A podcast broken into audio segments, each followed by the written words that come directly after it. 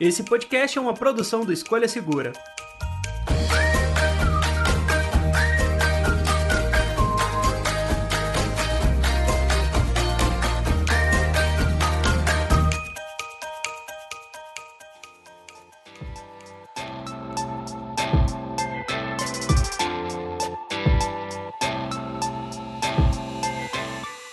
iPhone 11 chegou no Brasil em outubro de 2019, ou seja, um ano e meio atrás, o que convenhamos não é tanto tempo assim. Só que nesse mundo da tecnologia, principalmente quando se trata de um produto Apple, tem muita gente que ainda acha que se está uma geração defasada, pronto, já era, tem que jogar no lixo e sempre com o mais novo. Mas a verdade é que para muitos, essa idade um pouco maior do celular é mais uma oportunidade de tentar achar um custo-benefício um pouco melhor do que realmente um problema. Com isso em mente, será que o iPhone 11 faz sentido agora em 2021? Bora descobrir então. Ah, mas antes da gente começar, lembra que agora tem o aplicativo comparador Escolha Segura para Android. Ai, Android só. Mas tem para Android. Você pode procurar no seu Android quanto que sai um iPhone e depois você não precisa comprar mais nada com ele. Links aqui na descrição e bora.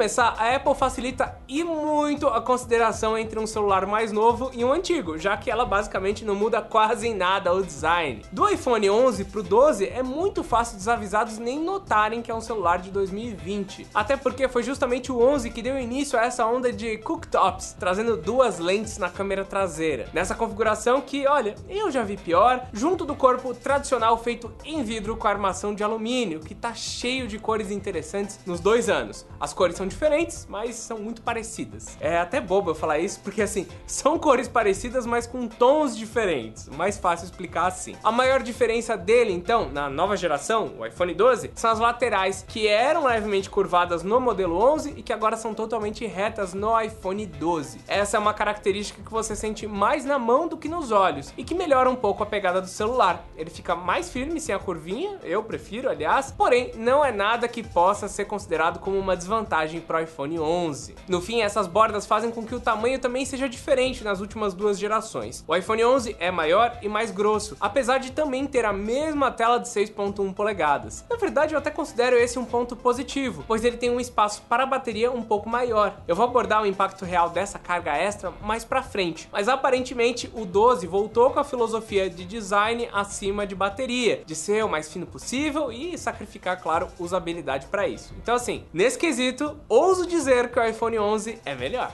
Já na tela, o 11 utiliza um painel do tipo LCD IPS que, olha, fica pior do que o AMOLED da nova geração. A parte polêmica é que a resolução da tela também não é Full HD por aqui. Apesar dessa ser uma tela HD, ela tem várias outras características que são boas e que basicamente não acompanham essa resolução. A Apple utiliza o conceito de retina para suas telas, que é uma forma mais luxuosa de dizer que o celular entrega uma quantidade específica de pixels por polegada. Com relação a esse valor, tudo que tiver abaixo dele dá para para ver a diferença entre os pixels e o que estiver acima não dá para ver. Então você basicamente não vê os pixels. O iPhone 11 está basicamente no limite desse valor. Então os outros modelos são melhores, mas ele não fica abaixo do que eles esperam. E esses valores são basicamente os mesmos do iPhone 10R, do iPhone 8 e de quase todos os modelos menores de iPhone, partindo praticamente depois do 5 lá, que são 326 pixels por polegada. Então, para essa tela de 6.1 polegadas, isso vai dar 828 por 1792 pixels. Então assim, é uma resolução um pouco diferente do 720p ou 1080p padrão. Mas pra gente ter uma referência, o Moto G9 Power tem uma tela de 6.8 polegadas, que é HD também, com 720 por 1640 e nisso ele dá 263 pixels por polegada. Ele é um dos piores casos dos intermediários, mas o Galaxy A50, por exemplo, que é Full HD, alcança o valor de 403 pixels por polegadas, o que não dá uma diferença tão grande assim. De certa forma, a Apple tá certa, e usando o iPhone 11 em quase todas as situações, você não vai notar uma diferença tão grande na definição da imagem, com apenas uma exceção, que são os vídeos. No YouTube, por exemplo, existe a possibilidade de selecionar até a resolução 4K, mas o problema é que o limite físico da tela vira esses 720p, esse HD, esses 828 pixels aí de largura. Então será clara a diferença na qualidade entre o que você assiste no celular ou no computador ou na TV da sua casa. Mas como é uma tela pequena, eu não sinto tanto assim. O quanto isso é um problema mesmo assim, vai depender de quanto e como você usa o celular. Pro Teteu que fez esse review e que assiste bastante YouTube pelo celular, a preferência é um celular com mais resolução. Mas para mim que usei o 11 por um tempo, eu acho super tranquilo, pois o meu uso é mais focado em Instagram e afins. No geral, quando eu vou assistir um vídeo, é na TV, ou é no tablet, ou é no computador. Aliás, tem uma parte muito mais polêmica que não era um problema no lançamento, mas agora ele herdou lá do iPhone 12, que é a caixinha praticamente vazia. O iPhone 11 atualmente vem sem fone, sem capinha e sem carregador. E olha, isso daí não é legal. Afinal, um carregador oficial da Apple para a potência máxima desse cara aqui tá saindo hoje por 200 reais. É um aumento de praticamente 5% no preço do aparelho, que não tá sobrando aí para ninguém. Por outro lado, quando o carregador ainda vinha com os iPhones, era aquele modelo de 5 watts que, hum, na boa, não me decidi se é pior vir com ele ou sem nada, porque ele era basicamente ruim. Outro ponto é que o iPhone ele é muito bom em aceitar outros carregadores mais rápidos e certamente qualquer base da Samsung vai funcionar sem problemas para carregar também sem fio. Então se você já tem um carregador melhor antes de comprar iPhone, pode ser que seja bom só usar ele e pronto. Só que aí a gente tem que entrar mais a fundo no assunto preço. Afinal, a maçã ela não costuma cobrar pouco pelos aparelhos e sem nada na caixa, com uma tela pior do que de alguns intermediários, não vai ser vantajoso pagar muito, muito, muito aí por ele. E olha, o iPhone 11 ele foi lançado por 5 mil reais. Hoje ele meio que estacionou ali na casa dos 4, 4.200. Parece que ele se manteve numa queda estável, esperada para um iPhone antigo, já que ele não desvaloriza tão rápido quanto os Androids, que meio que caem metade do preço em um ano ano. Porém, isso é apenas uma fotografia de hoje e nem sempre ele tá assim, porque a variação do dólar também influencia bastante. No lançamento do 12, o preço do 11 subiu aqui no Brasil por conta do dólar de novo, que aconteceu lá junto com a pandemia. E olha, não foi pouco, ele estava sendo vendido oficialmente lá no site por R$ 5.700, o que exatamente, exatamente, é muito caro. Até por isso, o varejo não diminuiu tanto assim o valor do iPhone 11 um ano depois, e de vez em quando até aparece loja vendendo por 5 mil reais, um valor que eu jamais o recomendaria. Agora, pensando em 4 mil reais, já dá para conversar. Pois ainda é um valor alto para um celular no geral, mas nenhum topo de linha tá barato, nem na Xiaomi, nem na Samsung, nem no resto. E por ser o iPhone, ele tem alguns diferenciais interessantes. Um dos seus grandes atrativos é o sistema sempre atualizado. O iPhone 11 já tem quase dois anos, que para algumas marcas significaria o fim do período de atualização, mas é muito provável que o iPhone 11 continue recebendo a versão mais recente do iOS por pelo menos mais uns 5 anos. Vale comentar que isso pode ser um problema, pois existe existe a chance de algum elemento novo acabar deixando a interface mais travada. Só que a chance disso acontecer ainda é muito menor do que no Android, pois como sempre o iPhone 11 vem equipado com um dos melhores chips mobile do ano, o A13 Bionic. Como é a própria Apple que desenvolve todo o hardware, fica mais fácil para ela deixar otimizado. E mesmo que testes sintéticos mostrem que o Bionic e o Snapdragon 855 estão tecnicamente empatados, na prática o Bionic roda tão liso que a interface do iPhone 11 fica mais redondinha e estável, o que dá uma vantagem boa perante praticamente qualquer Android quando falamos de fluidez do sistema.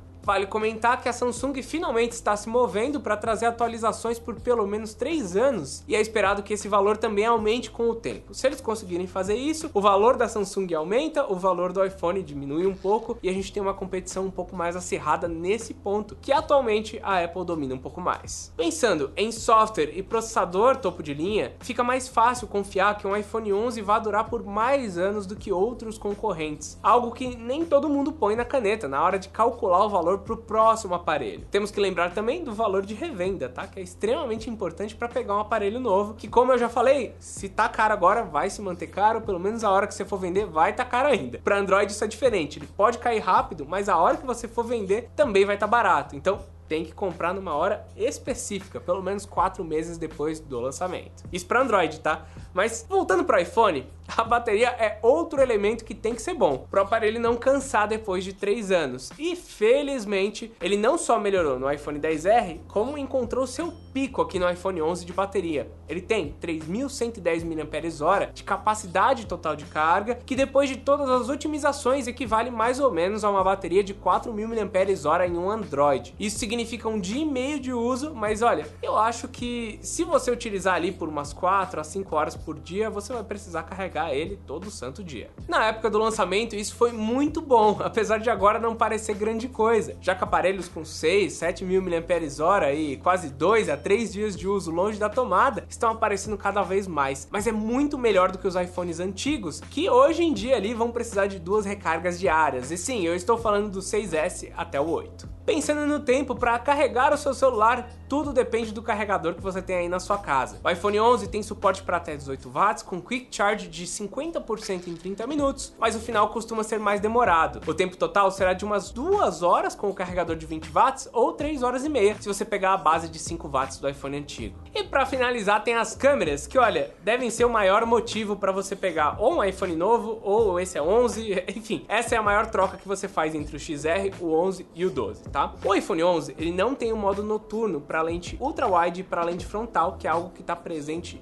no 12. Mas ele tem a foto ultra-wide, que não está presente no 10R. Então a gente vê principalmente o modo noturno aparecendo no 11 e o modo noturno em todas as câmeras no 12. E essas são as grandes diferenças que você encontra entre eles. Basicamente, você vai pagar mil reais a mais em cada um para conseguir essas novas funcionalidades. Fora dessas situações, as fotos entre o 10R, o 11 e o 12 são muito parecidas quando você pensa numa foto com o dia claro, no modo retrato ou coisas do tipo. Eu particularmente gosto muito da qualidade que o 11 está trazendo e dos detalhes que ele coloca com o Deep Fusion. Então, acho que o upgrade do 10R pro 11 faz muito mais sentido do que do 11 pro 12, tá? Eu tô tentando mesclar tudo isso para você ter uma visão legal do que pode ser interessante para você, já que todos os modelos vão gravar em vídeo com 4K, vão ter um microfone muito parecido e até as fotos, como eu já comentei, nas câmeras padrão e tudo mais, também muito parecidas. Vale só lembrar que um dos diferenciais do iPhone é a sua melhor integração com o Instagram, que é preferência para quem usa muito a plataforma ou que até trabalha com isso. Faz mais sentido ter melhor qualidade por aqui e até investir um pouco mais no celular para conseguir isso.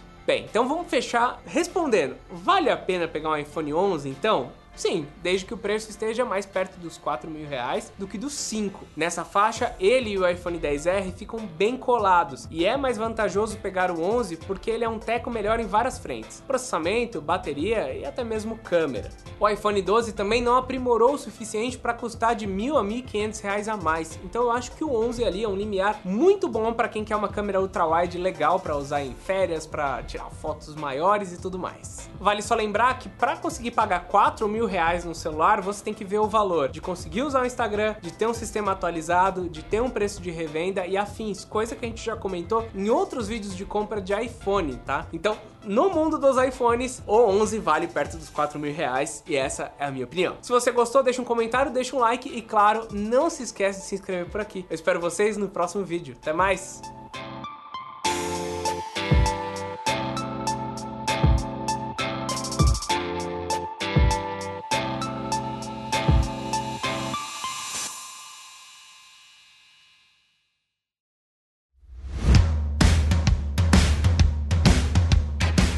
Este episódio foi editado por Command Podcast.